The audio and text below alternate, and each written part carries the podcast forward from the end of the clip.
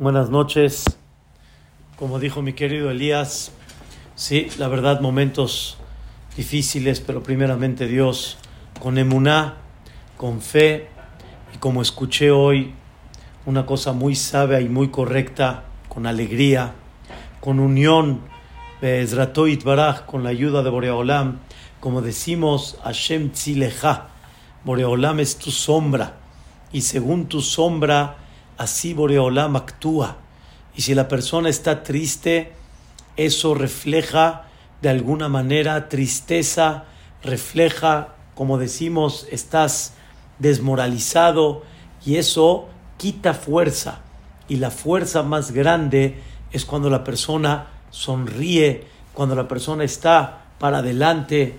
Y escuché algo maravilloso y real, y real, es una cosa que se ve mucho en nuestros hermanos en Erz Israel y principalmente en aquellos que están en el frente, cómo los ve uno sonriendo con ánimo, aún sabiendo que están de alguna manera, mamás, sacrificando su vida por el Am Israel, defendiendo a este país, defendiendo Eretz Israel, y con todo y eso, ese ímpetu, ese impulso que tienen, ese optimismo que tienen, es una cosa, la verdad, increíble que ayuda mucho a salir adelante.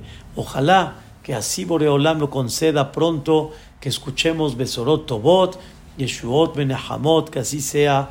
Y Bezrat Hashem, hoy, en vez de decir el mismor Letodak, obviamente agradecemos a Boreolam, vamos a recordar que realmente Hashem Itbaraj ya nos advirtió en el buen sentido y ya nos comentó de que no fue el único pueblo que quiso eliminar al Am Israel, que fue el Mitzrayim, sino Bejol Dor en cada generación y generación, siempre hay alguien que se va a levantar, pero nunca olvidar a Kadosh Baruch Hu Matzilenu Miyadam.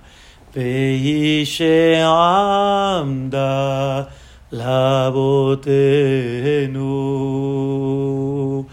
יהי שעמדה לאבותינו ולנו, שלא אחד בלבד עמד עלינו לכלותנו, עמד עלינו לכלותנו.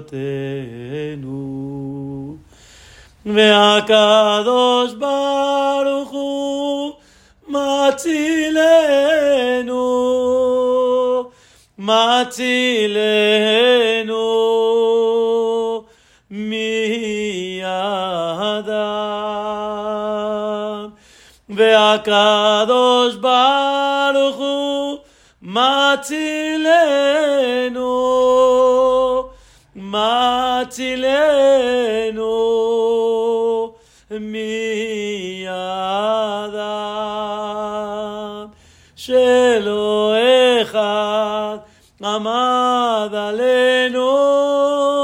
לכלותנו, לכלותנו. הקדוש ברוך הוא מצילנו, הקדוש ברוך הוא מצילנו מידם.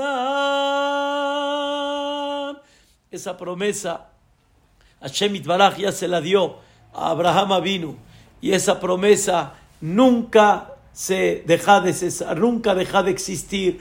Esa promesa está en pie hasta el día de hoy. Y como dijo Mark Twain, hemos visto la caída, o más bien dicho, cómo se levanta y la caída, levanta y la caída. Y el Am Israel sigue Haibe Kayam. ¿Por qué? Porque hay una promesa que a Kadosh Baruch Hu Matzilenu Miyadam. Y ojalá que de alguna forma, pronto, pronto, así la volvamos a ver. Amén, Kenyehiratzon y obviamente Bebiat Goel Tzedek. Queridos hermanos, vamos a estudiar el día de hoy algo fantástico y Bezrat Hashem con este refuerzo que vamos a platicar el día de hoy y cuando tomemos la conciencia de lo que vamos a estudiar el día de hoy, Bezratoit Baraj con la ayuda de Boreolam, vamos a levantar mucha misericordia porque nuestra conducta va a despertar mucho rahamim, va a despertar mucha misericordia. Todos sabemos en la perashá de Bereshit que recién comenzamos otra vez el ciclo de Bereshit. Sabemos que una de las cosas que inquietan a la persona, una de las cosas que siempre la persona se cuestiona de generación en generación estudiando esta perashá es la historia de Adama Rishon con el árbol que se llamó Etz Adaat Tov Bara, el árbol del Da'at, de la conciencia de Tov Bara. Y de alguna manera la gente quiere entender qué es esto, de qué se trata, qué pasó, por qué Adama Rishon pecó. Pero Bezrat Shemit Baraj, vamos a estudiar el día de hoy algo muy, muy interesante. Vamos a estudiar no nada más es comprender por qué Adama Rishon lo hizo, sino vamos a entender qué Boreolam no quería. Hashem Itbaraj, cuando le pidió a Adama Rishon, no comas de este árbol, ¿qué quería Dios? ¿Por qué no quería que coma de este árbol? Me queda muy claro que obviamente este árbol de alguna manera Hashem Itbaraj dijo no, pero obviamente tenía un propósito. Hashem Itbaraj tenía una inquietud, vamos a decirlo de esta manera, ¿por qué no quería comer? ¿Qué va a provocar? ¿Qué situación tan grave es si come de ese árbol? Y cuando comprendamos, queridos hermanos, este concepto que Dios no quería, pero al final Adama Rishon, por la Bejirá, por el libre albedrío que tenía, vamos a comprender qué provocó vamos a entender qué sucede con nosotros de una manera día a día. Quiero decirles, Baruch Hashem, se terminaron esa época tan larga de Jodesh Elul hasta Oshana Rabbah, posteriormente Shemini Atzeret, independientemente a esta noticia tan triste de lo que pasó en Shabbat, Shemini Atzeret, Simchat Torah, pero sin embargo, la persona normalmente cuando llega a esta época la persona viene con compromisos, la persona viene con disposición, la persona viene con elevación, la persona quiere hacer un cambio y de alguna manera quiere, eh, sin decir prometer, prometer, pero quiere mejorar, quiere elevar su nivel espiritual. Pero ¿qué pasa, queridos hermanos? Pasa un poquitín, como decimos acá, un poco de tiempo, pasa un poquito nada más de la rutina entrando en ella y al final otra vez toda esa inspiración de alguna manera se queda en el aire y esa inspiración no se concreta, esa inspiración no continúa. Y voy a explicar algo interesante como un ejemplo nada más. Dicen que normalmente en el mundo la época de venta muy grande es en diciembre porque es la época que la gente festeja en el mundo, festeja fin de año, año nuevo, entonces las ventas son muy buenas, pero hay una cadena que normalmente su venta no es en diciembre. ¿Cuál es esa cadena? Es la cadena de deportes, lo que le llamamos aquí en México Deportes Martí y otras cadenas de deporte. No venden realmente su fuerte en diciembre. ¿Saben cuándo es su venta fuerte? En enero. ¿Por qué la venta de ellos fuerte es en enero? Porque la gente en diciembre viene con compromisos, compromisos de que quiero bajar de peso, quiero estar más sano, quiero realmente tener una mejor, este, una mejor figura, una mejor, una mejor, una salud mucho mejor todavía. Entonces, en enero es cuando la persona va a comprar las pesas, va a comprar las caminadoras, va a comprar tenis, se va a comprar short, se va a comprar todo tipo de aparatos o medios para que él pueda hacer el ejercicio. Pero siempre al principio empieza uno la calentura y empieza uno a emocionarse. Pero al final, ¿qué pasa? La persona de alguna manera va bajando esa emoción, va bajando ese espíritu que tenía y lo va dejando. Pasa lo mismo cuando una persona se empieza a sentir un poco mal y de alguna manera la persona quiere comprometerse, va a la neutróloga o al neutrólogo y empieza a tener una dieta y de alguna manera está emocionado y empieza a sentirse bien, pero a la mitad del camino la persona empieza a perder otra vez de alguna forma ese valor, cuando entra la rutina se empieza a sentir un poco mejor, empieza otra vez a descuidarse y deja de mantener lo que realmente estaba en sus manos. ¿Qué pasa? ¿Qué sucede? ¿Cuál es el secreto? ¿Qué es lo que realmente le provoca a la persona este sentimiento? Y vean qué cosa tan increíble. Está escrito en la Torá una palabra que yo en lo personal no me había dado cuenta de ella. Dice la Torá que cuando Dios vio que Adama Rishon comió del árbol, lo llamó y al final le dijo, Ayeka, ¿a dónde estás? y le preguntó, ¿es el árbol que comiste? Y le dijo, sí, es el árbol que comí. Pero escuchen bien, le dijo él, no voy a enfatizar el punto que todo mundo enfatiza, Adama Rishon dijo, la mujer, la mujer que me diste, ella me dio, escuchen bien, aparentemente, como tendrá que haber dicho la Torah? Me dio y lo comí en pasado. Y la Torah no dice así, la Torah dice, Hinatnali Vaujal. Vaujal significa, dice el Midrash, de ajalti enketib. No dice comió en pasado, sino vaujal y comerá. Así como comí, seguiré comiendo. ¿Cómo? Después de que pecó Adama Rishon, ¿seguirá comiendo? ¿Por qué? El pecado le provocó no nada más provocó de alguna forma un giro y un cambio en la vida eterna a la vida mortal, sino provocó de alguna manera que ya no a Jalti, sino voy a seguir comiendo. ¿Por qué? Yani, sabes de que no estuvo de acuerdo Dios, sabes que al final te equivocaste y todavía dices, voy a comer. ¿Por qué? Se ve que este fruto, después de que lo comieron, se dieron cuenta de que es un fruto que me provoca que ya no pueda yo detenerme, que ya no pueda yo abstener, que de alguna manera ya estoy como que vendido a esta situación. Pónganse a pensar cuántas cosas nos cuesta trabajo decir sí, cuando realmente deberías decir sí, pero te cuesta trabajo. Y cuántas cosas deberías de decir no, y te cuesta trabajo. O sea, quiere decir, caíste y vuelves a caer otra vez. Y de alguna forma sabes lo que pasó, quieres despertarte, quieres recapacitar, como Jode Shelul, recapacitamos todos al Knis, Yom Kippurim, Simhat Torah, compromisos y al final viene la rutina y vuelves a caer otra vez. ¿Qué pasa? ¿Qué sucede? Queridos hermanos, hay que entender que Dios quiso realmente al decirle a Adama Rishon, no comas de este árbol. ¿Qué pasa? Y si como qué, antes que coma, ¿qué había? Después de que comió, ¿qué hubo? ¿Qué situación? ¿Qué se despertó?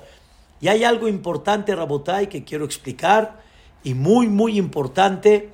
Adama Rishon no comió del árbol por comer y no como muchos pensamos, le dio su esposa y lo hizo caer. No. Adama Rishon comió porque decidió que ese camino que vamos a explicar, que Dios no quería. Adama Rishon dijo, este es el camino que yo quiero mejor para el mundo de Dios. El que Dios no quiere que yo haga, yo entiendo que ese es el camino que sí debo de tomar. O sea, Dios, antes de que coma el fruto, había una línea. Y después de que comió el fruto, cambió la filosofía, la naturaleza del hombre. Y Adama Rishon escogió ese camino. Así explica mucho Rab Dessler y otros grandes comentaristas. Adama Rishon si hubiera conocido a Abraham, Isaac, Jacob, Moshe, Aarón, Yosef, David y todos los grandes, grandes, grandes personajes, Adama Rishon los hubiera convencido de que sí vale la pena comer. No que Hasbe Shalom Adam Arishon pecó en el aspecto que Dios dijo no y de alguna manera Adam Arishon se le antojó, se le fue. No, después de lo que vamos a explicar, no. Adam Arishon decidió y obviamente el pecado de Adam Arishon, y eso va a ser un paréntesis porque no es el tema principal, el pecado de Adam Arishon fue, al fin y al cabo, después de todos tus hashbonot, todas tus cuentas, toda tu filosofía, todo lo que piensas de alguna forma que vale la pena, escuchen bien, yo dije no. Aunque tú lo hiciste con buena intención, pensando que es un mejor camino al que yo decidí, nunca te pases más de listo que Boreolam. Y por eso dicen nuestros sabios que Adama Rishon, en el sentido figurado, es para que me entiendan, pero así dicen Jajamim, la Gemara el Maseret Sanedrin, que a Adama Rishon se le llamó un renegado. ¿Cómo? Un renegado. Así como hoy en día aquella persona que se aleja de la Torah y de alguna forma deja de cumplir la Torah, como que es un renegado a la Torah. Así le llama la Gemara Adama Rishon. ¿Por qué? Porque Dios, ¿qué dijo? No. Y él al final, ¿qué decidió? Sí. Es como mucha gente, queridos hermanos, que vive con el sentimiento de que él quiere hacer por Dios, pero lo que él quiere, no lo que Dios quiere. Y la persona siente de que él está con Dios, pero es como él quiere, no es como Dios quiere. Y ese es el secreto donde Adama Rishon tomó una decisión cuando Hashem Baraj dijo no. Entonces la primera pregunta es, ¿qué Dios no quería de este árbol? ¿Qué Dios no quería que coma? ¿Qué camino Dios quiso evitar de Adama Rishon? Esa es pregunta número uno. Pregunta número dos, y muy interesante, muy, muy interesante. ¿Qué pasa que cuando come Adama Rishon de este fruto, Adam y Javá, en ese momento, Batipakachna en se le abrieron los ojos a los dos, y se dieron cuenta que estaban desnudos ni antes no se dieron cuenta. Nadie les avisó. Y de repente comieron el fruto y ya se dieron cuenta. Y entonces, lo que anuncié en la clase, sintieron vergüenza. Sintieron pena. Entonces buscaron cubrirse. ¿Qué buscaron cubrirse? Buscaron cubrirse principalmente los aparatos reproductores. Pero de alguna manera no buscaron cubrirse su cara no buscaron cubrir su mano. La persona no tiene vergüenza de caminar con la cara descubierta, ni tampoco tiene vergüenza de andar con las manos descubiertas. Dice el Midrash, la persona no mitbayesh si su mano está descubierta, no tiene pena. Igualmente, antes del pecado, no tenían vergüenza de todo su cuerpo. Su cuerpo era como la mano. Y cuando pecaron, cambió el panorama. Y ahora ya tienen pena. Ya tienen pena. Tienen pena de muchas partes que deben de estar ocultas. ¿Qué pasó? ¿Por qué la vergüenza comenzó desde el pecado, desde el fruto de Etz Adaat Tov Bara? ¿Qué significa esto? ¿Cuál es la idea principal? Quiero volver a recalcar, pero un punto más. Adama Rishon tuvo una intención de este pecado. Pero quiero que sepamos que Adama Rishon era enorme aún después del pecado. O sea, su nivel era enorme, era muy grande. Y Adama Rishon, con ese pecado, aunque era muy grande, con todo y eso, Adama Rishon le dio un giro al mundo que, que necesitamos explicar qué, qué intención tuvo Adam Arishon. Pero nada más, para que de alguna manera tengan idea, dice la Gemara el Masejet Bababatra que Rabbi Bena'a era un jajam, empezó a marcar muchas tumbas que ya habían desaparecido por el transcurso del tiempo. Y cuando llegó a Meharata Machpelah, Rabbi Bena'a tuvo el zehut de ver a Eliezer, el siervo de Abraham, Abraham vino, Sarah, Isaac, etc. Vio a Jacob vino. Y en ese momento salió una voz y dijo, suficiente lo que viste. Viste a Jacob vino que tiene parecido, similar a Adama Rishon. O sea, la imagen de Jacob vino era muy similar a la de Adama Rishon. Pero hasta aquí te permití. Pero Adama Rishon no te permito a ningún precio que lo veas. Adama Rishon, su elevación, su resplandor era más arriba que Abraham, Isaac y Jacob. Ahí está que Rabbi Bena'a le dieron permiso a Abraham, Isaac y Jacob, pero lo que era y lo que representó a Adama Rishon no le dieron permiso. Es nada más para entender que no estamos hablando de cualquier persona así que pecó. No.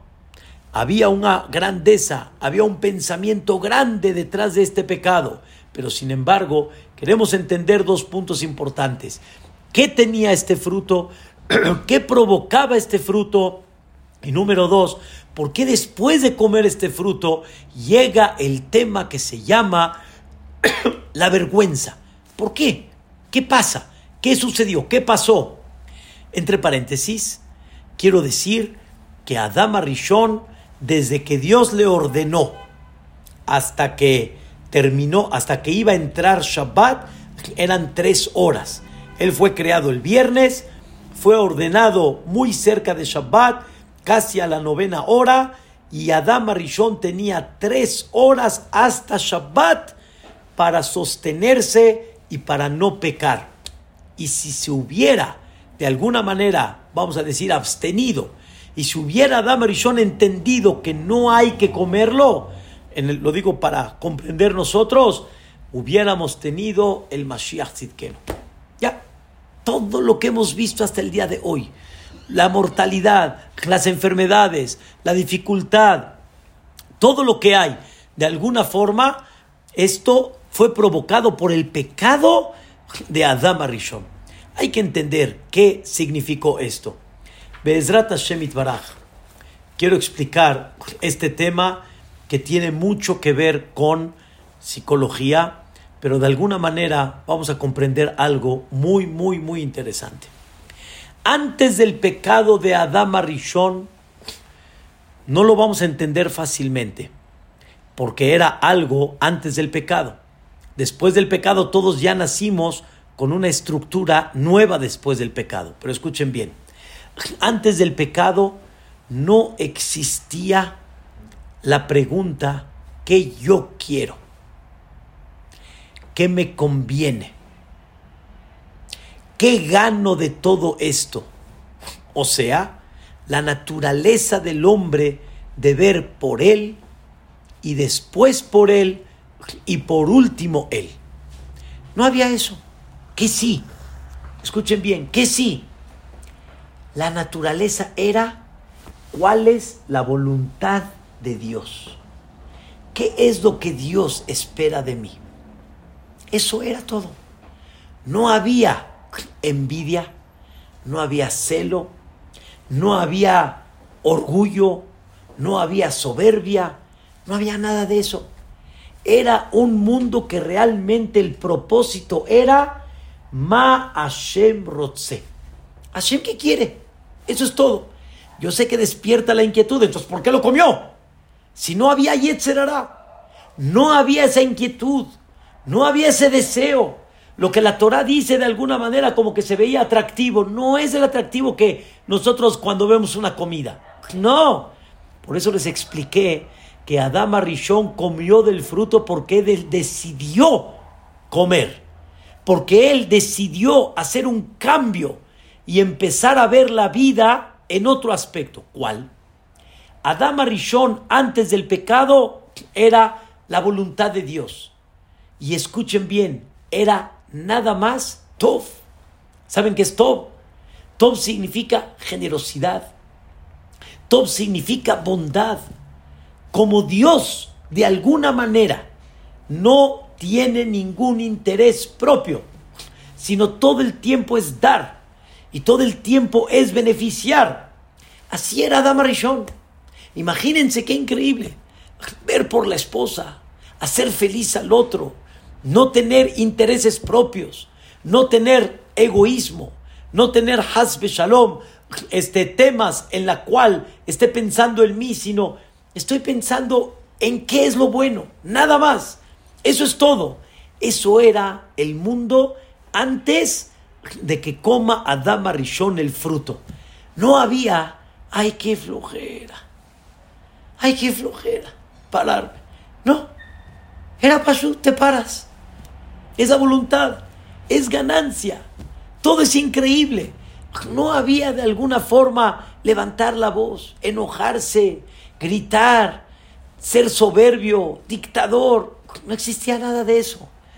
Y escuchen bien qué interesante. Hasta la relación entre Adán y Javá era de una forma como la mano, natural. No era deseo propio. No había algo personal. No había de que tengo ganas de, tengo un deseo a. Eso era antes del fruto. Y era una cosa increíble, una cosa fantástica. Adam Arishon, el Yetzerara lo tenía por fuera. Adam Arishon adentro no tenía conflictos como los que de alguna manera tenemos hoy en día. No había conflictos si lo dejo esto para mañana o no lo dejo. Si ayudo a una persona o no ayudo. Si doy tzedaká o no doy tzedaká. Si me enojo con mi esposa o no me enojo. Si de alguna manera como de más o no. No había nada de eso. No había conflicto. No había ni, ni el pensamiento de que ah, voy a meter otro pedazo de carne más. No había eso. Se come lo que se tenía que comer y punto. Era algo natural, era algo normal. Así era antes del fruto de que Adama Rishon coma. Adama Rishon dijo, esta vida, ese tipo de vida natural, ¿qué lucha tiene? ¿Qué lucha tiene? Les voy a dar un ejemplo. Una persona va hoy en día al estadio, sin defensas, sin equipo contrario, sin nada. Y el Señor agarra y empieza a meter goles, goles, goles, goles. ¿Qué gol es ese? ¿Qué festejo tiene? No existe. Si yo ahorita agarro la raqueta del tenis y hago un saque hermoso, pegó justo de línea a línea, perfecto, cruzadito, pero no hay quien lo conteste. No es nada. No se festeja. Se festeja cuando hay un contrincante. Se festeja cuando hay algo que de alguna manera te reta. Y Adama Rishon entendió de que si yo quiero servir a Dios y, y crecer y realmente tener una elevación mayor y ganarme un título, tengo que tener una lucha interna. Tengo que tener una lucha constante. Sí o no ¿Lo hago o no lo hago? ¿Realmente me animo o no me animo? Y esa es la lucha de todos los días. ¿Hago el ejercicio como dijimos en el ejemplo no lo hago? ¿Hago la dieta o no la hago? ¿Me pongo a rezar mejor o no? ¿Cuido un mejor Shabbat o no? ¿Hablo la sonará o no? Es una lucha que no para. Es una lucha que no termina. Es una lucha que Adama Rishon antes del pecado ni la tenía. Ni la tenía. ¿Saben por qué? porque la persona antes, Adama Rishon, no tenía ese Yetzer dentro. Y lo voy a decir con algo muy, muy interesante. Un niño recién, de alguna manera recién nacido, ese niño es el atractivo de todos. Pero ¿qué creen? Ese niño que es el atractivo de todos tiene un hermanito. Ese hermanito ya tiene dos años. Ese hermanito que tiene dos años de repente se siente de menos porque ya no tiene el atractivo que tenía antes. Ese hermanito de dos años siente que su hermanito no es un hermanito, es su rival y le tiene envidia y le tiene celo y, de, y tú no se lo enseñaste. Y de repente llega con su hermanito y le quiere pegar. O de repente ese niño de dos años tiene unas papas y tú le dices, ¿me das unas? ¿Y qué hace? Se voltea. ¿Quién se lo enseñó? Señores, ¿quién se lo enseñó? Nadie lo tiene adentro. El celo y la envidia la tienen adentro. Solo que el niño grande y el joven grande y el adulto grande esconden esa envidia natural que tienen. Esconden ese celo natural que tienen. Pero lo tienen. Y es de naturaleza. Nadie puede decir que yo no le tengo envidia a aquel que tiene más éxito que yo. De naturaleza sí. De naturaleza es normal. Pero antes del pecado no había eso. No existía ese sentimiento. No había gente que tenga celo o envidia al revés. Todos ganamos. Todos tenemos la visión que Dios espera, lo que Dios quiere, lo que yo quiero, lo que, lo que el otro quiere. Sartén. Todo eso era antes de, pero después de, ya es una naturaleza que la persona tiene. Y de alguna forma ya es algo muy propio que la persona tiene. ¿Qué hizo el fruto de Etz Adá Barra? ¿Qué fue lo que hizo cuando lo comió Adán Arishon? Se metió Adán Arishon el Yetzerara adentro. Y ahora la persona adentro tiene un conflicto diario, cada segundo, sí o no, lo hago o no lo hago, miro o no miro, como o no como, cumplo o no cumplo ya se convirtió en una lucha constante. Por eso cuando Dios le dijo a Adán Arishon, el árbol que comiste, le dijo a Adán Arishon, el árbol no que comí, el árbol que voy a seguir comiendo, porque ya tengo el Yetzerara adentro, ya tengo algo que aunque ya lo hice, y escuchen la palabra, ya caí en el pecado y de alguna manera ya me tropecé, y de alguna manera ya este, entendí que no estuvo bien, pero tengo adentro algo que otra vez me dice, órale, vuélvelo a hacer. Y no para, y no termina. Te sientes mal, te has sentido mal. ¿Por qué lo vuelves a hacer? Comiste esto y sabes que no te cae bien. ¿Por qué lo vuelves a hacer? Es lo que dijo Adam Arishon. Después del pecado, ya esa naturaleza la tengo adentro ya de alguna manera ya tengo ganas de hacerlo porque, ¿por qué no? Tengo de alguna forma un deseo, tengo una ambición, de alguna forma tengo ganas, pero no te has sentido bien con eso, pero ahorita me siento bien. Esto, en general, es lo que provocó el pecado de este fruto, que la persona ahora adentro ya tenga esa lucha interna de todas las cosas negativas que hay dentro de él. ¿Qué se metió a Adama Rishon y lo metió al mundo entero? El Tov y el Ra. Metió lo bueno y no lo bueno. Metió las cosas que de alguna forma son malas y que de alguna manera la persona adentro ya las tiene de forma natural.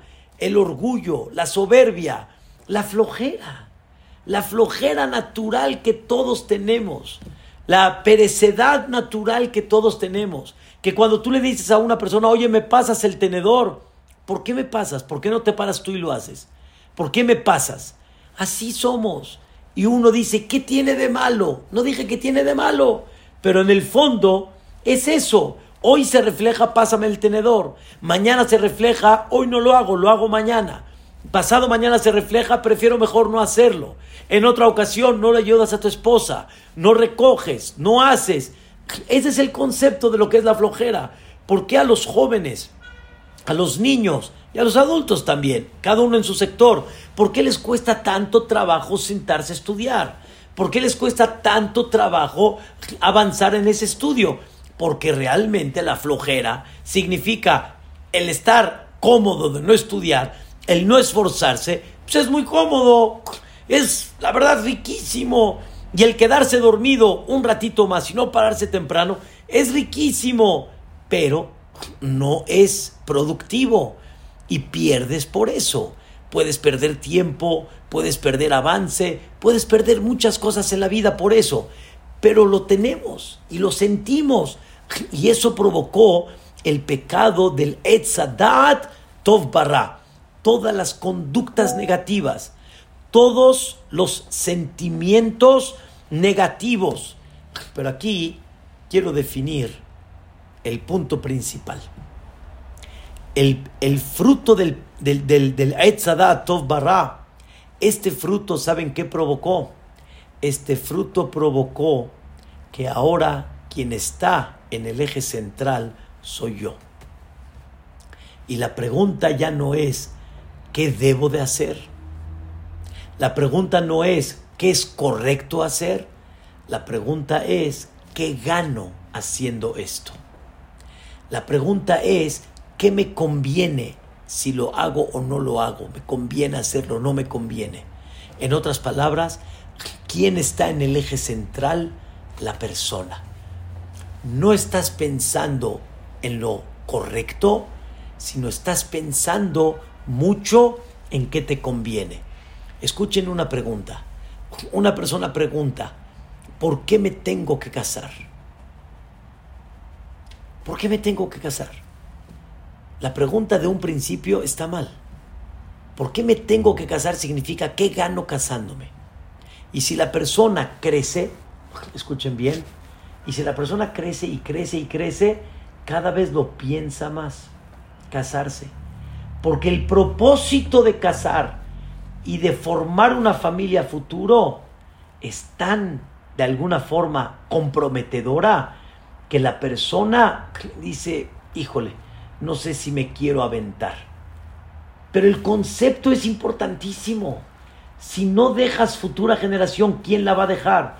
Y todos tenemos que pensar igual. Sí, pero el costo es muy grande. Y la verdad, ya lo pensaría uno. Por eso, mientras de alguna manera la persona está más joven, más fácil se avienta.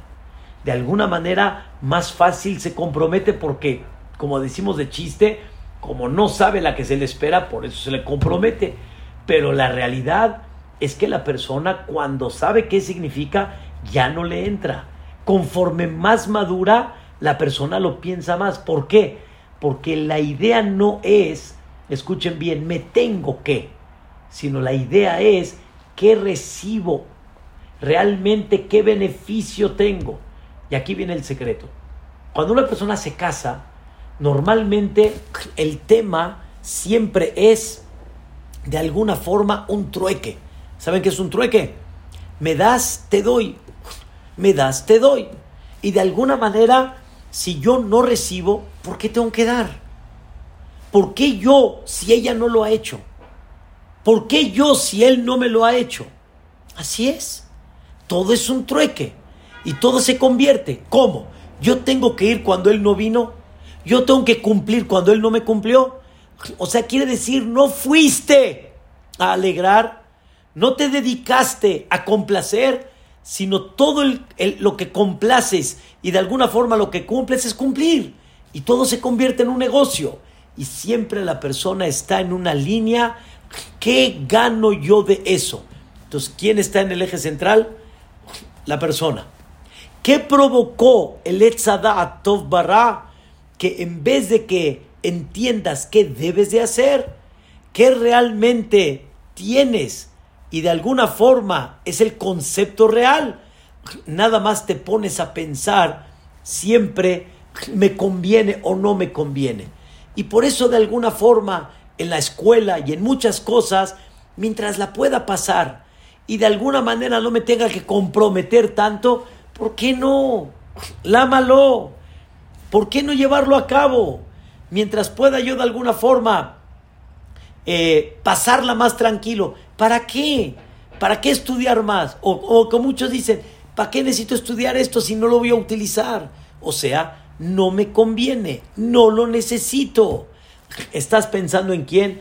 En ti. Y así, Rabotai, toda la vida la persona puede pasar eh, de alguna manera pensando principalmente en quién? En él. Y así es en muchas cosas de la vida en general, la persona en quién está pensando, en él.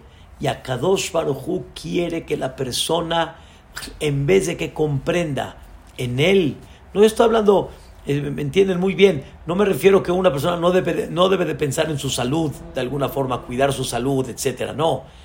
Sus intereses personales, sus intereses propios, en no pensar en los demás, Claro que me voy a ocupar y voy a desarrollar a lo que a mí me gusta. Si no me gusta y es algo que no, de alguna forma no me, no me apetece, pues claro que no lo voy a hacer. Pero de alguna manera la persona en su vida general está más concentrada en qué ganó, está más concentrada de alguna, de alguna forma qué quiero y no el concepto. El concepto en general, buscarlo, lo correcto realmente buscarlo. Y aquí, Rabotai, está el secreto. Ahora sí quiero decirles algo interesantísimo. Quiero hacerles una pregunta a todos, sé que va a estar difícil que me contesten así en este por esta vía. ¿Qué pasa cuando una persona está comiendo como nos pasa en bodas, etcétera, y de repente llega la cámara y te empieza a filmar? ¿Qué haces? Te quitas. ¿Por? ¿Por qué te quitas? Me da pena. ¿Qué? ¿Qué te da pena? ¿Qué te da pena? ¿Por qué realmente sientes vergüenza? Es en el sentido figurado de eso. Llevas una hora comiendo delante de 10 personas, llega la cámara, te da pena. ¿Qué pasa? ¿Qué pasa si una persona le dicen, sí, de alguna manera, este, quiero filmarte cuando estás dormido? ¿Me permites? No lo vas a dejar. ¿Por? ¿Por qué no? Me da pena. ¿Por qué te da pena?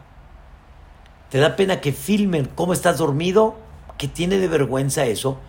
¿Cuál es el problema? ¿Cuál es la idea? ¿Por qué realmente no tienes esa tranquilidad de alguna forma? Esto es algo muy, muy interesante. Mucha gente de alguna forma piensa me voy a ver mal, no me voy a ver bien, no se ve muy agradable, pero no es exactamente ese el punto. El punto no es exactamente que la persona se ve mal, no se ve mal, se ve bien. Hay algo más profundo de eso, porque estamos hablando del tema de lo que la persona siente de alguna forma, siente una pena. Escuchen el yesod, escuchen el fundamento que dice el Gaón de Vilna. Dice el Gaón de Vilna, algo la verdad espectacular. Dice el Gaón de Vilna, todo deseo corporal, todo deseo que es de cuerpo, que la persona tiene provecho de él, la persona no lo quiere lucir. La persona no quiere de alguna manera este, que, lo, que, lo, que, lo, que lo sientan. O sea, mi placer propio, mi placer particular. La gente no lo quiere lucir. La gente no quiere eso que se publique. Y lo mismo igual cuando yo estoy durmiendo, que es un placer corporal, no nada más porque me voy a ver con un ojo de búho abierto y el otro cerrado, sino más que eso. Es un, es un, es un tema de que, ojo, estoy durmiendo, es un placer y la gente no quiere lucir eso. La gente tiene pena de eso. Y aquí escuchen, voy a ir caminando un poquito más. Hay un dicho que decimos en México, los trapitos sucios se lavan en casa. Los trapitos sucios no se lavan afuera. ¿Por? ¿Por qué los trapitos sucios no se lavan afuera? ¿Cómo? Me da pena. ¿Qué te da pena? ¿Te da pena cuando gritas? ¿Te da pena que la gente sienta que eres agresor o que eres una persona eh, orgullosa, soberbia, te da pena que la gente sepa que llegaste a tu casa y estabas desesperado porque no había que comer y le gritaste y así, te da pena. Los trapitos sucios se lavan en casa y te da pena. Y así como esto, vamos a seguir caminando en muchos temas en la cual viene siendo el mismo concepto. La persona cuando está pensando en él, la persona cuando realmente el punto es él, le da pena. Le da pena. La persona no quiere que se descubra que él está pensando en quién, en él. Y de repente tú le dices a una persona, ¿Por qué estás enojado? No estoy enojado. ¿Qué tiene de malo que le dijiste que está enojado? Qué vergüenza que estás enojado. O sea, demuestras una conducta no digna, una conducta no correcta. ¿Qué pasa si una persona está orgullosa, no orgullosa, sino soberbia en algo, justifica lo que él está haciendo de alguna manera, lo justifica para que no se vea que el acto que está haciendo que es, es un acto de soberbia. Y él de alguna forma reclama y trata de que, como decimos acá, de buscar un sacrificio y echarle la culpa a alguien, con tal de que él no se vea que está pidiendo algo que realmente que en el fondo de todo que es él. Y el fondo no es el concepto, el fondo es él en forma personal. Por eso podemos ver gente que llega a decir, yo veo por el pueblo, y yo veo para el pueblo, y viva México, y yo veo por este. Yani, utilizas muchas cosas para de alguna forma esconder tu intención particular, y eso tú no lo puedes decir abiertamente. Imagínense una persona que haga una campaña y diga abiertamente, a mí lo que me interesa es el poder. A mí lo que me interesa es la silla. A mí lo que me interesa es el puesto. Y no diga realmente el pueblo. ¿Quién lo va a escoger? Nadie. Y nadie lo va a decir. Y el único que lo va a hacer es aquel que quiere ser un dictador. Y el dictador va a poner las cosas como él quiere. Y va a perder la vergüenza de eso. Pero la vergüenza es cuando la persona de alguna manera no quiere descubrir que el secreto y el fondo de todo es Él y no el concepto. Es Él y no el tema de alguna manera si es correcto o no es correcto. Y eso es lo que la persona eh, tiene que trabajar toda la vida entendiendo hasta cuánto es el concepto o hasta cuánto es Él en forma personal. Y eso se llama en conceptos de la Torah Lishma o Shelo Lishma. O como muchos habrán escuchado, Leshem Shamaim o no Leshem Shamaim. ¿Saben cuánta gente me dice, como a mí me ha pasado? Yo de veras estoy trabajando Leshem Shamaim, pero me duele lo que me hicieron. Entonces no te entiendo, si estás trabajando Leshem Shamaim, entonces sigue haciendo las cosas Leshem Shamaim y dale lugar a los quien realmente tienen que tener ese lugar. No, pero es que no es justo y no son formas y no son maneras. Siempre tratamos de esconder de alguna forma el interés personal, porque ese interés personal es lo que provocó realmente el pecado de Adama Rishon y de ahí comienza el tema que se llama la vergüenza. Aquí no hay vergüenza. ¿Vergüenza de qué? La mano, no hay vergüenza. ¿Vergüenza de qué? Pero el aparato reproductor que representa un placer y que de alguna manera la persona que llegue al nivel, ojalá, inshallah, que lo único que quiere es alegrar a su esposa, wow, qué increíble, wow, qué fantástico. Pero como realmente la gente y de forma natural, es, natural, señores, es una cosa que es natural. La persona tiene un placer y la persona piensa en uno, entonces a la persona de alguna manera le da pena. Les voy a hacer una pregunta. Imagínense que existiera un aparato de alguna manera que descubra todo lo que pensamos. Imagínense, me da pena.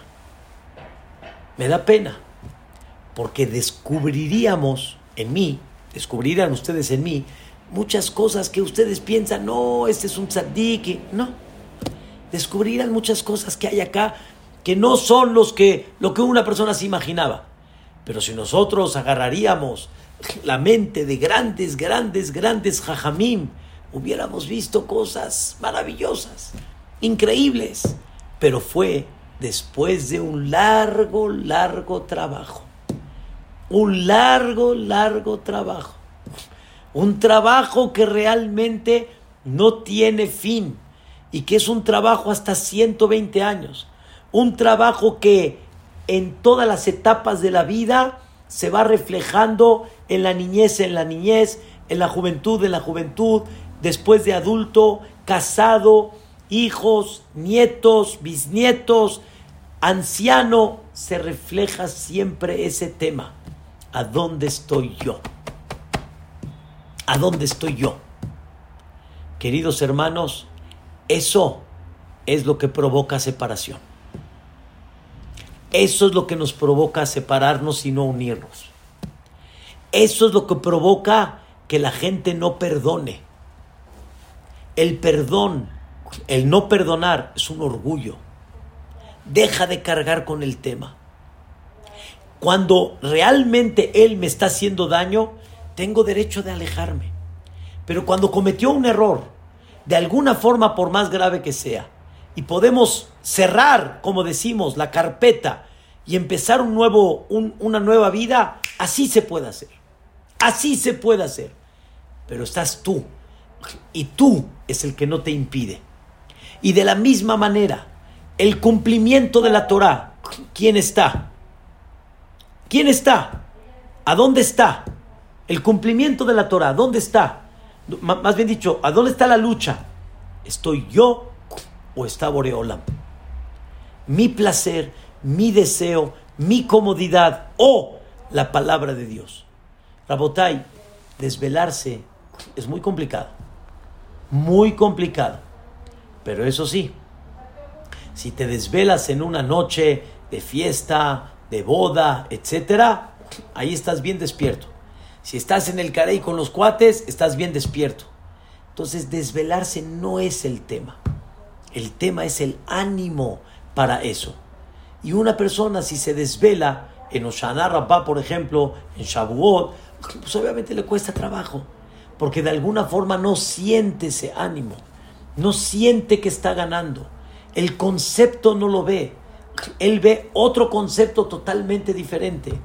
Y aquí es donde está la lucha todo el tiempo en este detalle, todo el tiempo, todo el tiempo.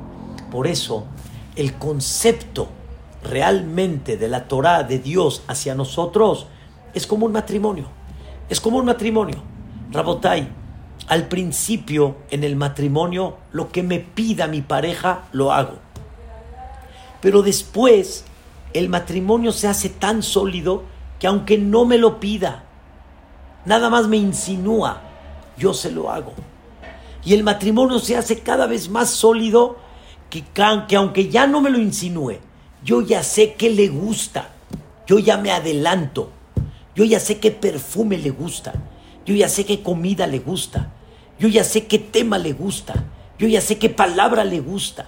No necesita decírmelo, no necesita ni insinuármelo. Eso es Dios. Al principio Dios te dijo, vas a cumplir lo que me pidas. Ese es el matrimonio, recién matrimonio. Pero posteriormente nos fuimos conectando con Dios de manera tal que aun cuando ya ni me lo pide, me lo insinúa. Y poco a poco fuimos caminando más que aunque no me lo insinúa, yo ya sé que le gusta. Y mucha gente me pregunta, pero ¿dónde está escrito? En el amor ¿Dónde está escrito las cosas? Cuando hay amor no está escrito. Y si preguntas dónde está escrito, refleja que no hay amor. Y refleja que siempre el eje central, ¿quién eres? Eres tú. El eje central no es ella. Por eso yo cuento de chiste, y muy de chiste, que una persona salió de viaje y después del viaje largo que tuvo, pasando dos semanas, se fue de trabajo. Su esposa cuídate, cuídate. Se acordó de ella de que pues, no le había comprado nada. Se acordó de ella. Pero ¿cuándo se acordó de ella? En el aeropuerto. ya cuando estaba de regreso. Bueno, Baruch Hashem hay duty free. Hay duty free. Vamos a comprar algo en el duty free. En eso va viendo y va preguntando el perfume este, muy caro, el otro perfume no muy caro, etcétera. Le dijeron, Señor, tenemos dos por uno el perfume del hombre y le regalamos el de la mujer. Dijo, ese sí me gusta. Me compro para mí y me regalan el de la esposa. Le dijo, por favor, el de la esposa con moñito, bonito, bien agradable. Llega y le dice a su esposa, bienvenido, mi vida, ¿me extrañaste? Claro, mi reina, claro. ¿Te acordaste de mí? Claro. Nada más que, se, nada más que sepa la esposa cuándo se acordó de ella. Se acordó ahí en el aeropuerto. En eso de repente ve como que algo brilla y dice, ¿me trajiste algo? Sí. Abre arriba nada más la envoltura de arriba, ve el nombre del perfume y dice, mi vida, es, es lo nuevo. Lo estaba esperando. ¿Cómo supiste que era lo que me gusta? Y él dice, hombre, yo sé lo que a ti te gusta. Quita la envoltura total. Y dice, muestra gratis, no en venta. ¿Eh? ¿No? ¿Cómo lo va a ver la señora ahora? Muestra gratis, no en venta. Ah, entonces te compraste tú un perfume, a mí me trajiste la muestra. O sea, ni pensaste en mí. Y de alguna forma no nada más no pensaste en mí, sino me trajiste muestras. Señora, ¿te trajo el perfume? Sí. ¿El perfume es el que te gusta? Sí. ¿Cuál es tu problema? No. El tema es de que no pensó en mí. No hay amor. No hay cariño. Tiene que nacer. Ese es el concepto. Estás tú o está el amor real. Está la unión, la hermandad. O Hasbe Shalom, está cada uno su interés propio. Lástima que se tuvo que llegar, nadie sabe las cuentas del cielo. Lástima que se tuvo que llegar a una situación para que todo Eretz Israel se junte y que no estén separados y que no estén cada uno con su partido y con su interés propio y el izquierdista, el derechista y el este. Lástima. Lástima que hoy tenemos que unirnos de alguna forma de esa manera. Cuando nos podemos unir bajo un mismo concepto. Nos podemos unir con amor, con cariño. La pregunta es en quién piensas. Y esa es la vergüenza. Esa es la vergüenza. La vergüenza es si descubres que estás viendo por ti. Es vergonzoso. Envuelves el interés propio y dices, es que lo mejor para el pueblo es eso. Lo mejor para el matrimonio es eso.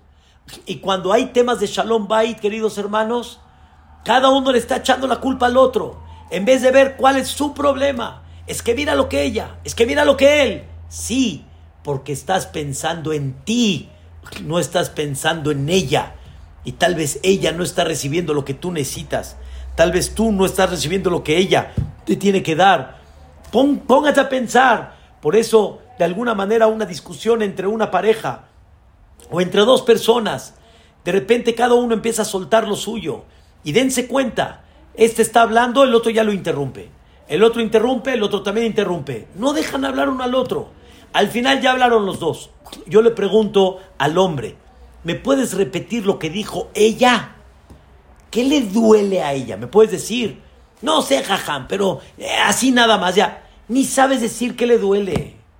Ni sabes expresar. Tú nada más quieres tirarle el problema a ella.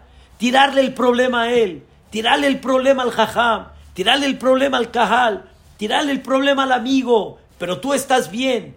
Porque tienes pena que en el fondo se descubra que realmente no te interesa, sino nada más tu interés propio. Y esa es la vergüenza. Y eso es lo que la persona esconde todo el tiempo. Quiero decir, para terminar, lo que dice el Ramban en la perashá que leímos en Perashat Bereshit. ¿Saben cuál es el tema del fruto? Que presenta el Ra, presenta el mal y lo hace bonito. Presenta lo negativo y lo hace agradable. Presenta el concepto no correcto como si fuera el más correcto que hay. Ese es el secreto. Y la persona debe de trabajar en la vida de saber ubicarse y dejar de, y dejar de estar pensando en su interés. Después de esta clase, una persona, estábamos platicando en Shabbat, una persona me dijo, me dice, estaba yo hablando de su papá, me dice, ya, jaja, ya, ya me cuesta mucho trabajo estar caminando hasta allá, cargar con toda la comida, cargar. ¿En quién está pensando? En él. Él solito me lo dijo. Ya ve, jaja, piensa uno en uno. Pero el concepto si sería correcto, no pienso en mí. Voy a ver a mi padre. Voy a pasar Shabbat con mi padre, que no puede salir de su casa. No lo voy a dejar solo. Pero ¿cuál es la justificación? Es que es que está muy difícil y entiéndeme y, y así. ¿Por qué justificamos aquí en México llegaste tarde? ¿Por qué? Es que el tráfico, el tráfico... No, no saliste a tiempo. No quisiste salir a tiempo. Justificamos todo el tiempo para no descubrir la realidad, no descubrir lo que realmente estás tú. Queridos hermanos, no hay que convertir el mal, el mal y hacerlo bien. Los conceptos de la vida. Cuánto es importante platicar en casa de los conceptos de la vida. Empezar a platicar de los temas realmente cómo deben de ser la realidad, cómo hay que respetar a padres, cómo hay que amar a la pareja, cómo hay que amar a los hijos, cómo hay que educarse, qué tipo de cualidades hay que tener, cómo no, cómo no hay que hacer bullying, cómo no hay que de alguna forma ver que un shalom, una persona está tirada y no lo ayudas. Hay que empezar a platicar, hay que tomar conciencia. No hay que esperar a que Dios ponga una guerra para que cuando haya guerra, ¿saben que se quita? Todos los deseos todos los deseos. No existe yo. Cuando hay una guerra, no importa ahorita nada. Hay que ver por todos. La guerra te quita tu interés personal. Cuando estamos todos en peligro, nos quitamos todos. Ya no importa cuánto Hesed hoy en día se está haciendo con los Hayalim. Cuánto los Hayalim están siendo Hesed con nosotros. Cuánto los Lomdea Torah. Cuánto, o sea, todos hoy en día estamos de alguna manera unidos, pero no hay que esperar eso para unirse, Rabotai. Hay que conocer la, la, el punto débil que tenemos y siempre no dejen de preguntarse en todos los actos que hagas, aunque seas real, pero supéralo. ¿Cuál es el fondo del acto? El fondo del acto soy yo el fondo del acto es el concepto. El fondo del acto es mi interés o el fondo del acto es realmente beneficiar. ¿Qué es lo que realmente quiero hacer? No hay más que dos sopas. O tomo o doy. Recibo o doy. Hay veces recibir es dar y hay veces dar es recibir. La pregunta es qué hay aquí adentro. Yo puedo darse de acá, pero para que me pongan en público. Entonces no diste, recibiste. Hay gente que puede recibir, pero es para que el otro esté feliz por lo que hizo, por el esfuerzo que hizo. Eso es dar, aunque recibas. Traten de pensar esto, que todo Eretz Israel, todos, todos los noticieros, hablaron mucho de la unión. Y la unión es nada más cuando estamos conscientes de dejar de pensar en los intereses personales de uno. Y el derecho, el respeto al derecho ajeno, realmente es la paz. Y ahí es cuando estamos esperando la llegada del Mashiach Tzidkenu, que esa llegada nos va a ayudar a que ya no haya pienso en mí, sino nada más pensar en el concepto y pensar en los demás. Que Hashem Baraj nos permita pronto, pronto ver esa llegada, pero lo más importante, siempre analiza tus actos. No los publiques, no te publiques, pero tú mismo crece, crece en eso, crece que cada vez seas una persona que quieres dar, dar, dar, transmitir el concepto, tus padres, la mujer, la pareja, los hijos, a Israel. Y entonces, adentro vas a sentir una satisfacción fascinante. Pero si nada más piensas en ti, cada vez creas en ti un vacío mayor y cada vez una envidia y un celo mayor, una soberbia y un orgullo, una soberbia y una presunción mayor que nunca te dejan vivir con paz y con calma. que Bezrat Hashem veamos paz en el Am Israel y pronto, pronto Boreolam nos mande la Geulah y la Geulah Shelema Bimerabe Amenu. Amén, ve amén. Muchas gracias. Amén, amén. Jacob Lakas. Qué profundo, qué bonito, qué dulce. Qué palabras tan necesarias cuando más lo necesitamos. Muy, muy bonitas palabras. Eh, quiero leer las frases que quedaron de esta clase tan bonitas. Y dice así, dice, las personas buscamos, perdóneme que se me movió acá, un segundito, un segundito, una disculpa. Dice, las personas buscamos la comodidad y olvidamos que ahí nunca seremos mejores versiones de nosotros mismos. La segunda, hay algo muy sabio, hay que aprender a decir sí cuando se debe decir sí y a decir no cuando se debe decir no. Ham Yaakov Nakash, escriben acá en el chat y me dicen a Ham Yaakov, quiero decirle que esta clase fue especial para mí. Gracias por tanto, dice acá, dice Hazaku Baruch, amén, amén, hermosa clase y eh, Hashem, que lleguen más alegrías y lindas noticias para el pueblo de Israel. Ham Yaakov, gracias por enseñarme que en la vida solo se puede recibir o se puede dar y que nosotros somos de los dadores y que así seamos siempre en Am Israel, porque eso sin duda va a acercar la Geulah. Me piden la cartelera con mucho gusto. Mañana está Hamsuri Katán, el martes Ham Mike Benjo, el miércoles Ham Shaul Credit y así seguimos. Decirles también nuestra página torazum.com, donde están todas las clases, todas las frases y por supuesto esta gran clase de Ham Yaakov Nakash va a estar subida en unas horas para que puedan difundir a parientes en estos tiempos de guerra, estos tiempos difíciles.